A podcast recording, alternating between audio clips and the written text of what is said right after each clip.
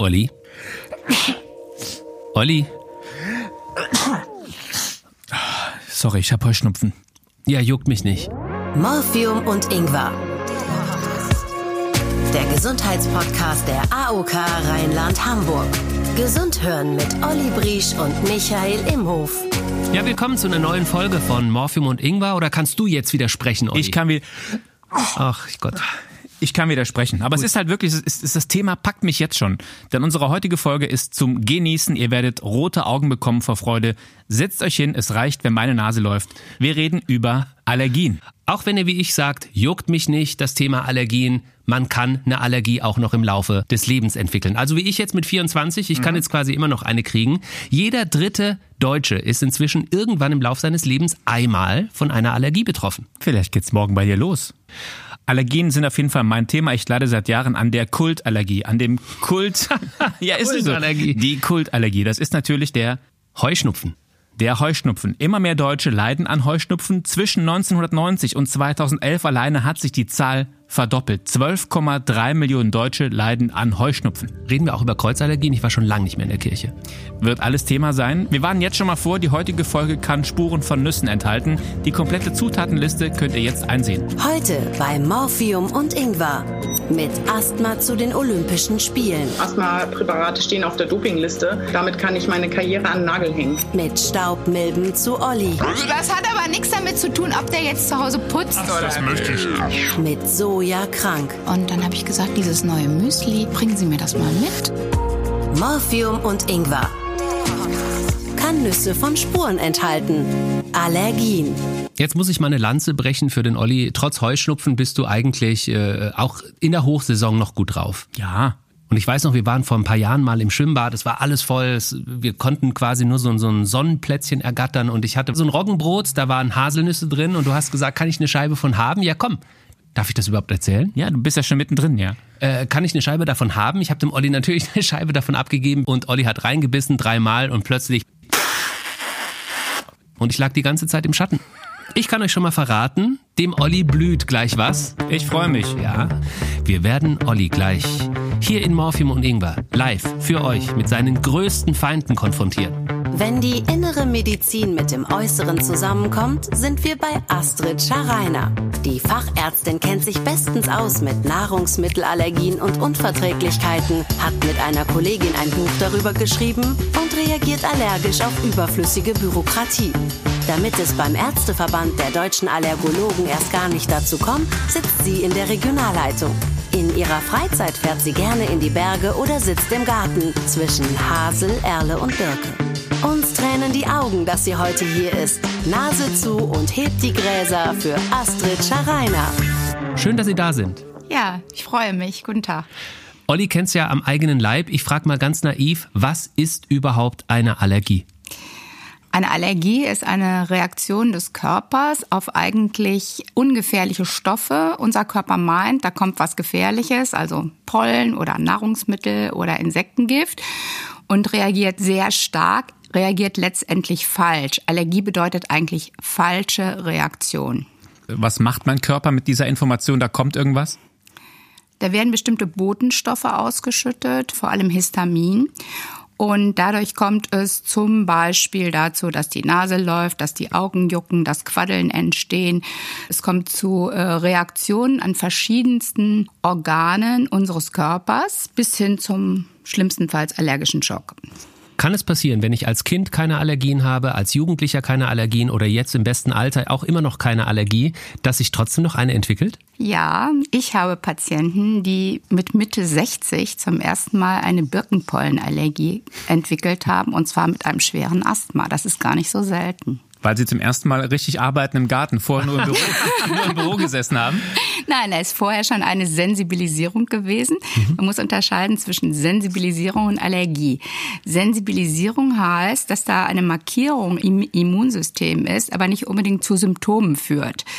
Wenn Symptome dazukommen, dann ist es die Allergie. Und diese Menschen, die mit 65 Symptome beim Birkenpollenflug haben, die hatten vorher schon die Sensibilisierung. Dass sie Symptome entwickeln, kommt dadurch, dass vielleicht ein Virusinfekt da war und das Ganze im Immunsystem getriggert hat. Was auch auffällt, ist, dass die Zahl der Heuschnupfenpatienten sich verdoppelt hat. Hat das auch einen Grund, dass zum Beispiel äh, Leute sagen, der Klimawandel könnte einen Einfluss darauf haben, dass Pollen häufiger fliegen, früher fliegen und länger fliegen? Mhm. Ja, das stimmt. Wir haben eine größere Pollenmenge durch den Klimawandel und wir haben eine sehr viel längere Pollensaison. Sie merken schon, Olli sucht einen Schuldigen. Er möchte irgendjemanden äh, rüberschieben. Warum habe ich eigentlich diesen blöden Heuschnupfen? Könnte es zum Beispiel daran liegen, dass Olli zu wenig Muttermilch abbekommen hat? Der arme Olli. Ja, also es stimmt.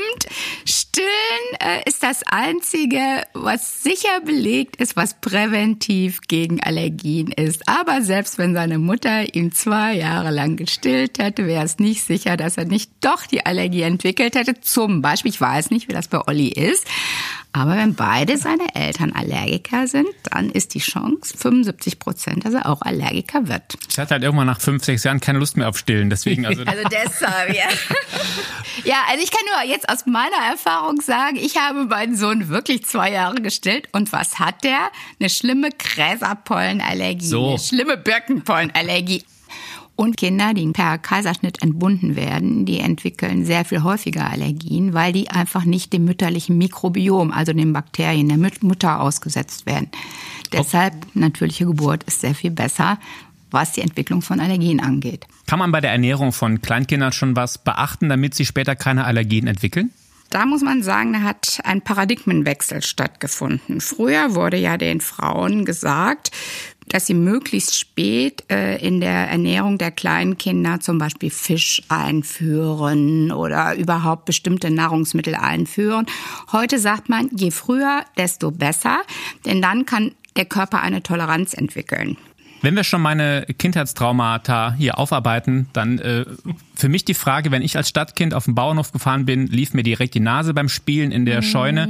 Die Kinder, die auf dem Bauernhof groß werden, hat man das Gefühl, die führen ein anderes Leben. Ist das so, dass Bauernhofkinder im Prinzip kaum Allergien entwickeln? Also Bauernhofkinder entwickeln auf jeden Fall sehr, sehr viel seltener Allergien als Stadtkinder. Und man versucht ja jetzt so eine sogenannte Bauernhoftablette zu entwickeln. Die gibt's jetzt schon als Lutschbonbon in Studien. Schmeckt nach Stall oder? Hm, schmeckt, glaube ich, nach gar nichts. Aber da, da sind äh, bestimmte Partikel drin, vor allem äh, ein Partikel aus der Kuhmilch. Und da ist jetzt auf dem letzten Allergiekongress eine kleine Studie vorgestellt worden und alle waren verblüfft, wie gut das geholfen hat. Das kann ein neuer Weg sein. Olli sagt, er ist in der Stadt groß geworden. Wer das Dorf kennt, weiß, wovon er spricht. Olli ist aber auch Einzelkind. Stimmt das, dass Einzelkinder öfter an Allergien leiden als äh, Geschwisterkinder? Ja, in äh, Familien mit mehr Kindern gibt's einfach mehr Schmutz und Dreck und insgesamt mehr Infekte. Ja. Das heißt, die Kinder auch ruhig mal im Dreck spielen lassen ja, spricht eigentlich nichts dagegen. Ne? Weil ich bei Olli vorhin noch zu Hause war, äh, Zimmerpflanzen, können die ein Auslöser für Allergien sein? So ein Gummibaum? Ja, Zimmerpflanzen sind vor allem für Patienten mit Hausstaubmilbenallergie nicht so gut, weil in der Erde sich immer Schimmelpilze befinden und die Hausstaubmilben sich wieder davon ernähren. Ich habe es vorhin schon angekündigt, wir haben eine Überraschung für dich, lieber Oliver. Und zwar darfst du jetzt live in Morphium und Ingwer einen Allergietest machen. Morphium und Ingwer Zusatzleistung. Wann hast du den letzten gemacht? Der letzte ist von 2016. Den habe ich auch mitgebracht. Den hat äh, Frau Scharreiner schon auf dem Tisch liegen. Was sagt Ihnen der vorliegende Befund? Der vorliegende Befund sagt mir, dass Sie eine Gräser- und Roggenpollensensibilisierung haben, eine Baumpollensensibilisierung, da gehört ja auch die Birke dazu, ganz viele andere Bäume wurden noch getestet und auch eine Hausstaubmilbensensibilisierung. Oh. Oha. Alles dabei. Also für mich ist die Birke am schlimmsten. Was lesen Sie als schlimmste Diagnose daraus? Wenn Sie mir jetzt sagen, März, April sind die schlimmsten Monate, dann ist das Wahrscheinlichste, dass Sie eine Birkenpollenallergie haben. Wenn Sie mal sagen Mai, Juni, dann sind es die Gräser. Wenn Sie sagen, das geht so auf und ab und ich habe es auch im Herbst stark, dann sind es die Milben. Okay, dann kann man ja direkt mal vor der Diagnose zusammenfassen. Was sind denn Anzeichen für mich, wo ich mir mal überlegen sollte, da gehst du besser mal zum Arzt und fragst mal nach?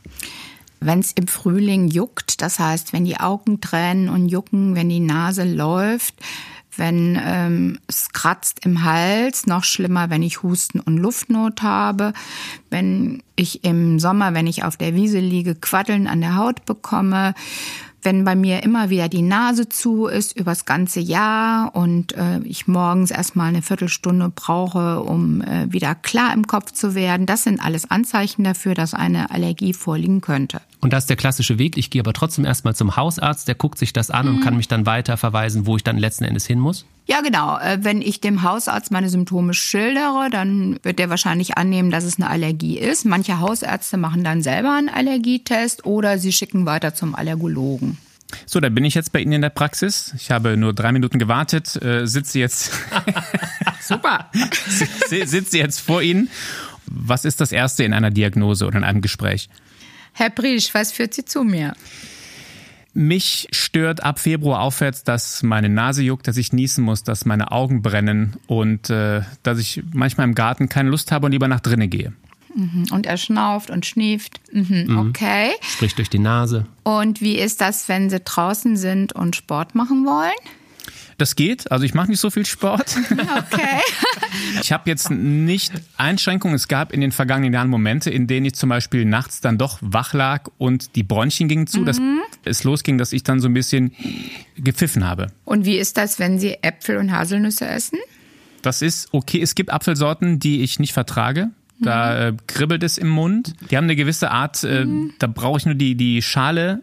Ich habe die früher mal abgeschnitten, die Äpfelschalen, weil die ein Kribbeln im Mund Le ausgelöst Leute, haben. in der Schale sind die Vitamine und ihr schält diese Äpfel. Die meisten Allergene sind wirklich in der Schale oder unmittelbar unter der Schale. Das kann man auch nachweisen. Für Allergiker, wenn die weiter zum Beispiel Äpfel essen wollen, gilt Äpfel schälen und Zitronensaft drauf. Äh, Denn die Allergene sind nicht säurestabil. Und die meisten Allergiker können dann doch Äpfel essen.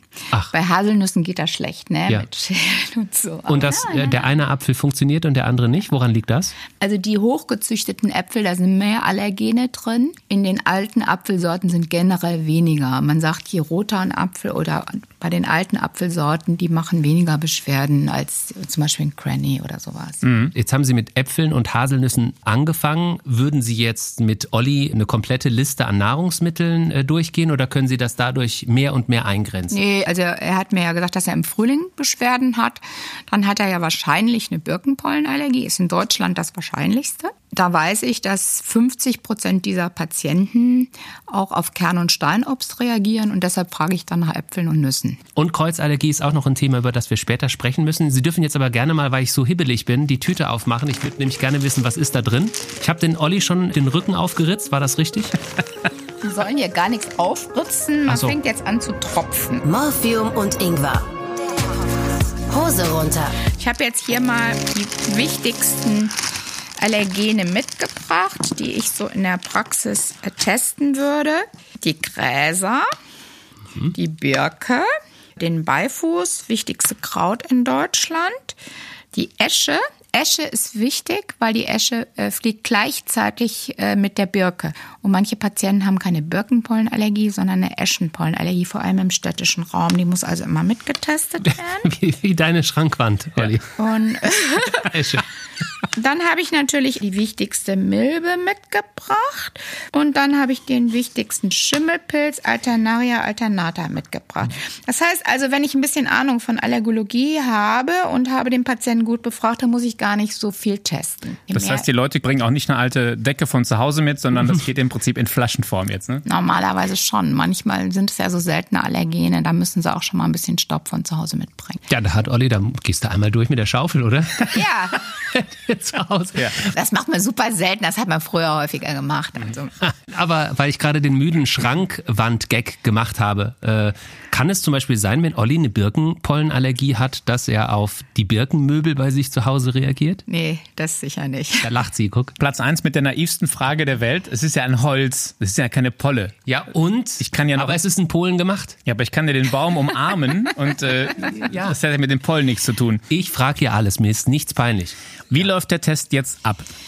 Ich tropfe jetzt die einzelnen Allergene, die ich in kleinen Fläschchen habe, auf die Haut. Und dann pricke ich einmal in diese Tröpfchen, stechen mit so einem ganz kleinen Nädelchen mit einer Pricklanzette. Dann warte ich eine Viertelstunde und dann gucke ich, ob sich da sowas wie so ein Mückenstich entwickelt hat. Und wenn das so ist, dann ist das erstmal eine Sensibilisierung. Und dann muss ich wieder gucken, hat der in der Zeit auch jetzt Probleme oder nicht. Gegebenenfalls muss ich dann noch Blut abnehmen. Und dann habe ich schon die Diagnose. Ähm, weil ja viele von euch jetzt vielleicht noch nie einen Allergietest gemacht haben, muss ich mir Sorgen machen, dass hier ein allergischer Schock auftritt und äh, hier gleich ich beatmet werden muss. Nein. Gott sei Dank. Okay, dann bin ich damit einverstanden. Das heißt, ich mache jetzt meinen rechten oder linken Arm frei. Unterarm, yes. Okay, ich ziehe auch meine Maske an, damit hier alles hygienisch einwandfrei ja, abläuft. Maske muss ich auch noch anziehen. Ja, das ist wirklich. Aber ich ziehe in der Praxis, habe ich den ganzen Tag diese blöde Maske an. Frau Schar-Reiner hat jetzt tatsächlich auch schon die, ich sag mal, OP-Handschuhe an. Und äh, Olli streckt seinen Arm aus. Ich würde anfangen mit der Birke. Beifuß. Beifuß, sage ich Olli auch Also, immer. Wichtigste Krank. Milbe. Esche. Gräser. Milbe 2. Kochsalz. Histamin. Okay. Jetzt schauen wir mal, was passiert.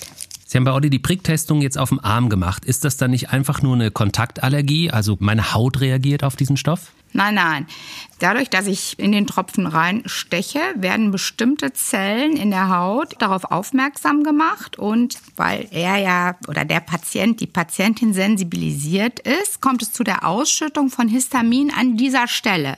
Und das zeigt praktisch eine lokale allergische Reaktion, um das jetzt mal ganz vereinfacht zu sagen. Was ist dieses Histamin eigentlich? Histamin ist ein Botenstoff oder Mediator, der im Körper von Mastzellen ausgeschüttet wird und zu allergischen Reaktionen führen kann. Es gibt auch noch andere Stoffe außer dem Histamin, aber Histamin ist das Wichtigste. Was empfehlen Sie Patientinnen und Patienten, die jetzt vor Ihnen sitzen und äh, jetzt, bei mir kribbelt es übrigens sehr am Arm gerade schon, die zum Beispiel eine Birkenpollenallergie haben oder Gräserpollenallergie? Wie werden die behandelt? Also erstmal können die natürlich in der Pollenzeit symptomatisch behandelt werden mit Medikamenten wie antiallergischen Tabletten oder auch verschiedenen Sprays, vor allem Nasenspray, Cortison-Nasenspray. Und wenn die Birkenpollenallergie aber jetzt über mehrere Jahre schon da ist, würde ich auf jeden Fall dem Patienten eine Hyposensibilisierung oder auch Immuntherapie genannt empfehlen. Das läuft wie ab? Also wir injizieren ja dann einen Pollen- oder Hausstaubmilbenextrakt fangen mit einer niedrigen Dosis an, injizieren dann jedes Mal ein bisschen mehr. Die Patienten müssen am Anfang alle ein bis zwei Wochen kommen, bis wir bei der sogenannten Erhaltungsdosis sind. Diese Erhaltungsdosis wird dann alle vier bis sechs Wochen gegeben. Das Problem ist, das hilft relativ schnell. Das hilft nach vier bis sechs Monaten, aber damit der Effekt anhält, muss das leider drei Jahre gemacht werden. Und das ist unsere Krux, das durchzuhalten, weil die meisten Patienten brechen leider immer noch ab. Ich weiß nicht, wie das bei Olli war. Ich habe es tatsächlich drei Jahre gemacht und es hat einen Effekt gehabt, der aber irgendwie nachgelassen hat. Also ich habe das vor, es ist schon eher fünf, sechs, sieben Jahre her. Mhm. Es wurde in irgendeiner Weise besser, aber ich habe trotzdem danach noch niesen müssen und äh, die Augen haben trotzdem noch gejuckt. Ist das normal oder müsste es eigentlich komplett weg sein? Also es ist so, 70 bis 80 Prozent der Patienten profitieren von der Immuntherapie mit Pollen. Bei Hausstaubmilben sind das weniger. Eigentlich sollte der Effekt fünf bis zehn Jahre bei jungen Patienten anhalten. Danach sollten Sie sich vielleicht auch überlegen, könnte man nochmal boostern. Das muss man nur in einem Herbst machen. Eine Allergie kommt selten alleine und da sind wir beim Thema Kreuzallergien und wir hören uns mal an, was äh, eine Patientin zu berichten hat. Morphium und Ingwer. Diagnose? Du. Hi, ich bin Claire, ich bin 27 Jahre alt, ich wohne in Köln und ich habe eine Birkenpollenallergie und gleichzeitig eine Kreuzallergie, weshalb ich auf verschiedene Lebensmittel reagiere. Tatsächlich hatte ich bei dieser klassischen Birkenpollenallergie einfach das, was man so hat, wenn man irgendwie dann im Frühjahr rumläuft, die Augen jucken, der Gaumen juckt. Aber was mich fertig gemacht hat, war, dass ich auf verschiedene Lebensmittel mit so Bauchgrummeln, Unwohlsein reagiert habe, ständig auf Toilette musste. manchmal war das nach dem Müsli beim Frühstück und habe einfach nicht verstanden, warum. Und dann bin ich tatsächlich irgendwann zum Arzt gegangen und habe einen Allergietest gemacht. Bei dem Allergietest kam raus, dass ich diese Birkenpollenallergie habe und dass es eben verschiedene Lebensmittel gibt, wie zum Beispiel Äpfel, Sellerie, Soja, Nüsse, auf die ich einfach ziemlich heftig reagiere. Ich habe angefangen, auf verschiedene Lebensmittel zu verzichten. Und wenn es dann in dieser Birkenpollenzeit extremer wird, gerade auch mit den Birkenpollen, nehme ich eben verschiedene Antiallergie-Medikamente. Und dann tatsächlich ist es bei mir auch so, dass ich dann auch die Lebensmittel wieder mehr essen kann. Was genau machen denn diese äh, Allergietabletten, dass ich dann zumindest durch den Tag komme? Ja, das sind ja Antihistaminika, die die Ausschüttung von Histamin verhindern. Nachteil ist aber, dass die meisten Antihistaminika müde machen, auch die modernen. Ich würde dieser jungen Patientinnen dringend empfehlen, doch eine Immuntherapie zu versuchen. Bei 50 Prozent der Birkenpollenallergiker werden dann auch die Kreuzallergien besser. Die Kreuzallergien, sind das immer schon bekannte Verbindungen oder kann das völlig zufällig ausfallen? Wenn ich eine Birkenpollenallergie habe, kann ich reagieren auf, ich sage jetzt mal irgendwas, Weißbrot? Eine Kreuzallergie ist, dass der Patient, der eine Inhalationsallergie hat, also eine Pollenallergie oder Hausstaubmilbenallergie, auch auf, vor allem auf Nahrungsmittel reagiert. Das ist beim, bei der Birkenpollenallergie ist das vor allem Kern- und Steinobst. Bei der Hausstaubmilbenallergie zum Beispiel Krabben. Es gibt aber noch zahlreiche andere Kreuzallergien. Zum Beispiel gibt es wenn jemand eine Katzenallergie hat, kann das sein, dass er auf Schweinefleisch reagiert. Das sind bekannte Kombinationen, weil die Allergene sind ja größtenteils Proteine und bestimmte Teile dieser Proteine, also Eiweiße, sind identisch mit den Eiweißen in den Nahrungsmitteln. Was war die interessanteste und kurioseste Kreuzallergie, die Sie bei einer Patientin oder bei einem Patienten entdeckt haben? Mit, mit der Geschichte gehen Sie auf jeden Kongress und die erzählen Sie immer weiter. Ja, also was ich äh, ja wirklich sehr spannend fand, war die äh, junge Patientin, die zu mir kam und gesagt hat, sie hätte ein neues Müsli. Darauf hat sie mit Luftnot reagiert. Da hat sie ein ganz schlimme äh, Quaddeln am gesamten Körper entwickelt, Schwellungen im Gesicht. Bei ihr waren ansonsten gar keine Allergien bekannt. Und dann habe ich gesagt, ja, dieses neue Müsli, bringen Sie mir das mal mit und dann können wir ja mal die einzelnen Bestandteile testen. Ja, und in dem Müsli waren Hanfsamen. Und auf die Hanfsamen hat sie ganz doll reagiert. Und dann habe ich mich nochmal mit ihr unterhalten, Anamnese, ne? Und dann hatte sie schon ein bisschen Vertrauen zu mir entwickelt. Hat sie gesagt, ja, vorher war ich mit meinen Freunden unterwegs, habe ein paar Joints geraucht, bin nach Hause gekommen und habe dieses Hanfmüsli gegessen. Und da habe ich diese Reaktion gehabt, ja. Also Hanfallergien sind auch nicht so selten. Nur so als Beispiel jetzt mal. Ich mag eine Sache ansprechen, die viele Köche in den Wahnsinn treibt, die aber auch viele Menschen in den Wahnsinn treibt, die für andere kochen. Und das ist die berühmte Allergenkennzeichnung. Das heißt, man geht in ein Restaurant rein und dann kommt erstmal äh, der Kellner und legt einem drei DIN A4 Seiten hin, was mögliche Allergene sind, die im Essen drin sind. Das kam irgendwann auf und ich, ich kenne Köche, die durchdrehen, weil sie alles Mögliche kennzeichnen müssen. In Kitas dürfen Eltern keinen Kuchen mehr mitbringen, wenn nicht klar ist, was äh, ist da drin, was für eine Backmischung hat man genommen, sind da Haselnüsse drin.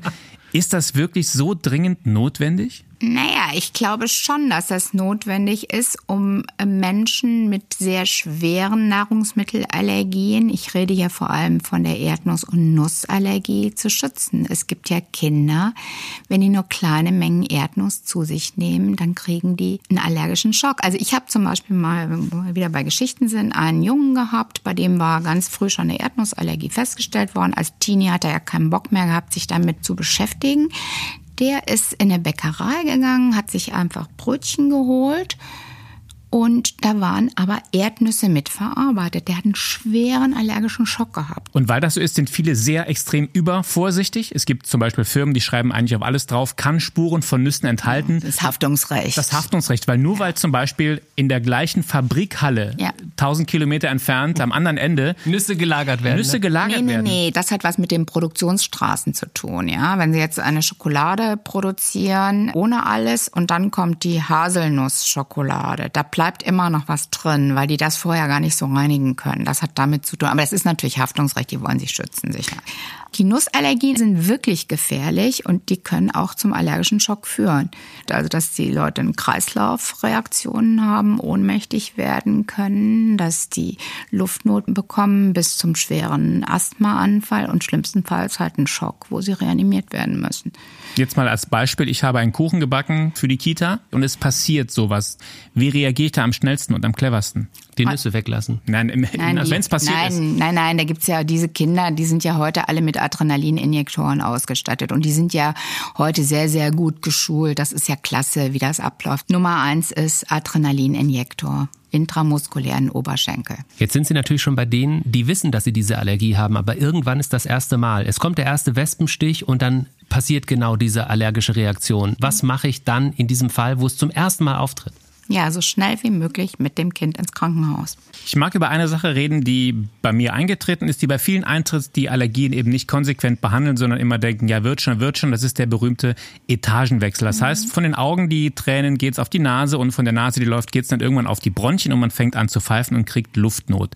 Ist das der klassische Weg oder gibt es Leute, die auch von vornherein Asthma bekommen? Ja, es gibt Menschen, die entwickeln, haben sofort ein Asthma, wenn sie eine Allergie entwickeln. Da sind wir auch wieder beim Feinstaub, bei der Luftverschmutzung Verletzungen spielen verschiedene Faktoren eine Rolle, aber auch die Allergien spielen eine Riesenrolle. Was ist Asthma überhaupt?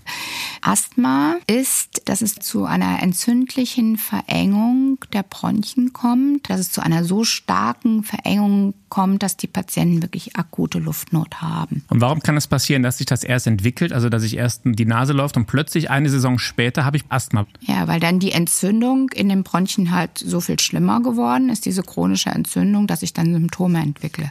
Was passieren kann, wenn man als Profisportlerin plötzlich unter Asthma leidet, hört ihr jetzt von einer der erfolgreichsten deutschen Schwimmerinnen. Sie hat so viele Titel gesammelt, dass wir dafür einen eigenen Podcast bräuchten, um die alle aufzuzählen. Sie hatte äh, zuerst mal eine Hausstauballergie und plötzlich, mitten während Wettkämpfen, hatte sie Luftnot. Und wir reden von Sandra Völker. Morphium und Ingwer. Diagnose? Du. Hallo Sandra. Hallo. Du hast unter einer Hausstauballergie gelitten. Wie hat sich das bei dir bemerkbar gemacht? Das habe ich gemerkt, wenn ich äh, Staub gesaugt habe, also der Klassiker, dann mal schön sauber gemacht, da wirbelt das natürlich alles auf und danach hatte ich immer eine zuhe Nase. Und aber ganz ehrlich habe ich dann nie so wirklich, ähm, bin ich da nicht drüber gestolpert. Also bestätigt habe ich das dann nachher durch den Allergietest und ähm, dann habe ich verstanden, warum das immer so war. Ich habe mir da eigentlich nie Gedanken drüber gemacht. Ähm, und dann kam auch gleich noch Haselnusssträucher äh, mit dazu. Und du hast es dann, nehme ich mal an, genauso gemacht wie ich. Du hast dann vielleicht mal so eine Allergietablette eingeworfen, wenn es schlimm war, und hast aber ansonsten gedacht, das wird schon. Zweiteres. Also ich habe eher gedacht, das wird schon. Ich habe das nicht so ernst genommen, muss ich mal sagen. Also ja, jetzt habe ich halt ein bisschen eine zu Nase. Ich wusste auch nicht so genau, woher das kommt. Also ich habe es halt nicht mit dem Staub in Verbindung gebracht. Außerdem, als Leistungssportler denkt man ja sowieso, ich bin der gesundeste Mensch von Welt. Also mir passiert sowas sowieso nicht, ich bin unsterblich. Also es war mir total egal. Aber gestolpert bin ich eben halt dann, als ich im Training gemerkt habe, wenn ich mich voll ausbelaste, dann merke ich, dass es sich zuzieht bei mir im Hals und ich nicht mehr richtig atmen kann und in sehr, sehr hohen Belastungen eben halt äh, die Pumpe anders geht, als sie es vorher getan hat. Was war das für ein Gefühl? Das Gefühl war wirklich äh, schrecklich. Also ich weiß noch genau, wo es war. Es war in Berlin bei den deutschen Meisterschaften. Und ähm, ich habe einfach gemerkt, irgendwas stimmt nicht. Also das hat, war definitiv ein Unterschied zu vorher. Vorher hatte ich eben, na klar bin ich erschöpft oder kaputt, wenn ich ein Rennen voll geschwommen bin. Aber ich habe einfach auch gemerkt, meine Atmung ist eingeschränkt in irgendeiner Weise. Und bin dann eben halt erstmal zum Physiotherapeuten und habe dem das erzählt, was mir passiert ist im Wasser. Und dann wurde eben halt tatsächlich alles getestet, bis hin zum Glaskasten, äh, in dem man dann mit Histamin äh, gereizt wird. Und da habe ich dann einen Asthmaanfall bekommen. Ist irgendwie rausgekommen, warum das beim Schwimmen war? Hast du vorher noch mal deine Umkleide gesaugt? ähm, nee, dafür war ich nicht zuständig mit dem Saugen in der Umkleide. Ähm, ja, ich habe es tatsächlich eben halt in den Wettkämpfen gemerkt und habe dann auch gemerkt, dass es an, an Land bestimmte Situationen gibt, wo ich dieses Gefühl habe, dass ich nicht richtig Luft bekomme und dass mir ja wirklich die Luft wegbleibt. Also ich hatte nur ein leichtes bis mittelschweres Asthma, aber trotzdem, es war für mich auch unfassbar, diese Diagnose zu bekommen, weil ich genau vor den äh, Olympischen Spielen war. Hattest du jemals Angst, dass dieses Asthma dich die Karriere kostet? Ja, genau in dem Moment, als der Arzt mir die Diagnose gegeben hat. Also weil ich dann gesagt habe, das, das funktioniert ja vorne und hinten nicht. Also Asthma-Präparate stehen auf der Dopingliste. Damit kann ich meine Karriere an den Nagel hängen. Und das hat er dann mir dann natürlich erklärt, dass ich sehr wohl diese Medikamente nehmen kann, weil ich ja eine ganz klare Diagnose habe und diese Medikamente mich auf eine Normalatmung bringen und nicht auf eine leistungssteigernde Verbesserung. Hat dich das nicht beeinträchtigt, weil du neben der Fokussierung, wie schwimme ich, wie mache ich jetzt die perfekte Bahn, auch noch immer im Hinterkopf hattest, hoffentlich kriege ich jetzt keinen Asthmaanfall? Im Unterbewusstsein würde ich sagen, war es da, weil die Ergebnisse in Sydney zeigen das ja auch. Also ich bin auf 50 Meter Kraul noch Fünfte geworden. Das fand ich noch ziemlich genial. Aber die anderen Strecken bin ich nicht so gut geschwommen. Und da habe ich tatsächlich Riesendiskussionen mit meinem Trainer gehabt und meine Familie. Und also das war eine Belastung, die musste ich bearbeiten. Nicht alle haben deine Karriere im Kopf. Wie ist es denn dann weitergegangen? Also sind deine Leistungen schwächer geworden? Ähm, also ich bin ja bis 2008 noch geschwommen und ähm, dazwischen waren eben halt auch noch Europameisterschaften und Weltmeisterschaften und die bin ich dann sehr, sehr erfolgreich geschwommen. Das heißt, du kannst im Prinzip als Beispiel vorangehen und sagen, selbst wenn ihr unter Asthma leidet oder Allergien euch beeinträchtigen, es muss nicht sein, dass man deshalb keine ambitionierten Ziele hat. Genau, das ist die Botschaft. Also das ist eigentlich mit das Wichtigste. Das ist auch der Grund, warum ich aus dieser Geschichte heraus eine Stiftung gegründet habe, um eben halt auch anderen äh, Mut zu machen und zu sagen, das hält einen nicht davon ab, Höchstleistung zu bringen. Im Gegenteil. Worum es geht, ist einfach, dass ich es lerne, sehr bewusst zu atmen. Und ich kann zum Beispiel das System sehr beruhigen, indem ich ähm, ganz normal ein- und ausatme. Es ist jetzt die einfachste Atemübung, die man auch sehr, sehr schnell anwenden kann.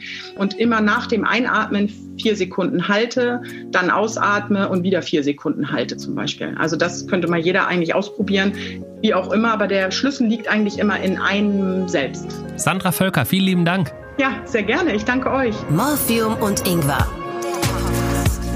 Diagnose? Du. Ist Asthma in irgendeiner Weise behandelbar und kontrollierbar oder wird man, wenn man es einmal hat, sein Leben lang unter Asthma leiden? Also zum Glück ist Asthma heute viel besser kontrollierbar als noch vor 30 Jahren. Wichtig ist natürlich bei den Allergikern, wenn die ein leichtes Asthma haben, kann ich doch noch eine Immuntherapie machen. Wenn die ein schweres Asthma haben, ist der Zug abgefahren. Also nochmal der dringende Hinweis, wenn jemand von euch leichtes Asthma hat, wie ich das auch hatte, sofort reagieren. Ja, und ganz wichtig ist da wirklich eine konsequente Inhalationstherapie. Das fand ich aber immer so doof. Man muss dann so ein Ding draufschrauben. Auch das fandst du doof. Ja, das ist ja. wirklich, das ist ja mühsam. Es gibt zwei Arten von Sprays. Eines muss man dann so ganz tief einatmen mit irgendwelchen Sachen mhm. drin. Es gibt auch viele äh, Sprays, die muss man nur einmal am Tag nehmen. Also ich habe auch, ich selber habe auch Asthma, ich habe aber ein äh, Entzündungsasthma. Ich nehme das einmal am Tag und es ist klasse, super. Mhm. Weil mein Arm jetzt schon seit einigen Minuten sehr juckt und äh, rot anläuft. Was ihr nicht seht, sie freut sich, dass dein Arm juckt. ja, ich bin immer froh, wenn ich so einen klaren Test vor mir sehe. Ich komme zur Analyse rüber zu ja. Ihnen. Moment. So, jetzt dann schauen wir mal. Jetzt schauen wir mal, sagt Frau Schareiner und hat einen Kugelschreiber Esche, in der Hand. Da ist nichts. Da habe ich ja geprickt und da sehe ich jetzt nichts, was so aussehen würde wie ein Mückenstich. Auf die Esche reagiert er nicht.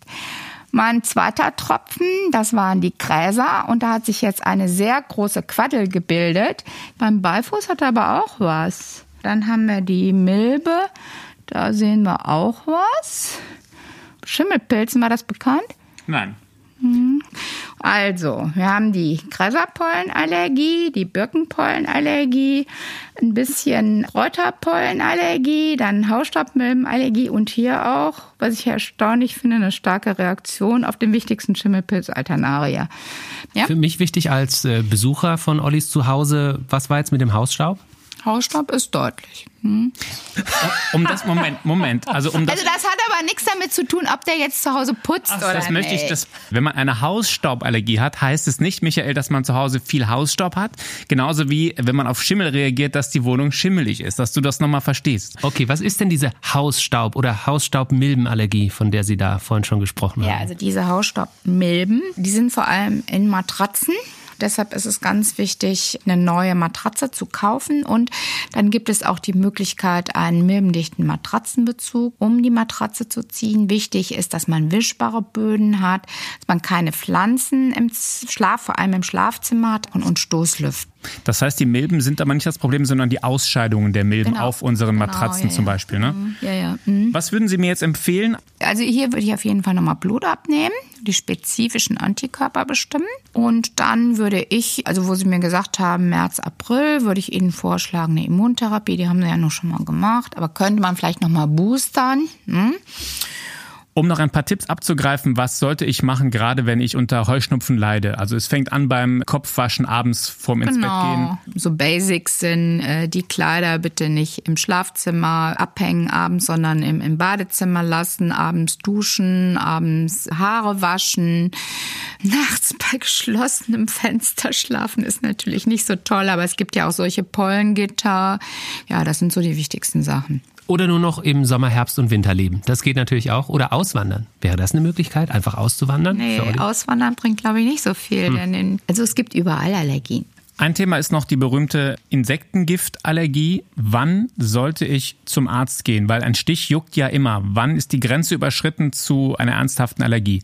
Äh, wenn ich nach einem Stich nicht nur eine lokale Reaktion habe, sondern zum Beispiel am ganzen Körper quaddeln oder ich werde in den Arm gestochen und meine Lippe schwillt an oder äh, ich kriege auf einmal Luftnot oder merke, dass mein Kreislauf reagiert, dann muss ich unbedingt zum Arzt und das abklären lassen, denn eine Wespen- oder Bienengiftallergie ist lebensgefährlich. Abschließend wollen wir Sie noch nach ein paar kuriosen Allergien fragen, die immer wieder mal rumgeistern.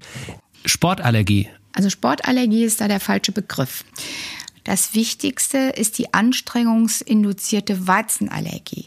Menschen, die normalerweise Weizen vertragen, aber wenn die jetzt vor dem Sport ein Brötchen essen, laufen dann, die können einen schweren allergischen Schock bekommen. Das ist gar nicht so selten. Und Soja gegessen, gelaufen, und schwere allergische Reaktionen. Oder auch ganz berühmt, ähm, Leute joggen, essen danach Müsliriegel. Kann gefährlich sein. Also wenn es euch so geht oder wenn ihr euch jetzt gerade ertappt fühlt, fragt mal euren Arzt, ob es nicht tatsächlich eine Allergie sein könnte. Mhm. Gibt es eine Wasserallergie?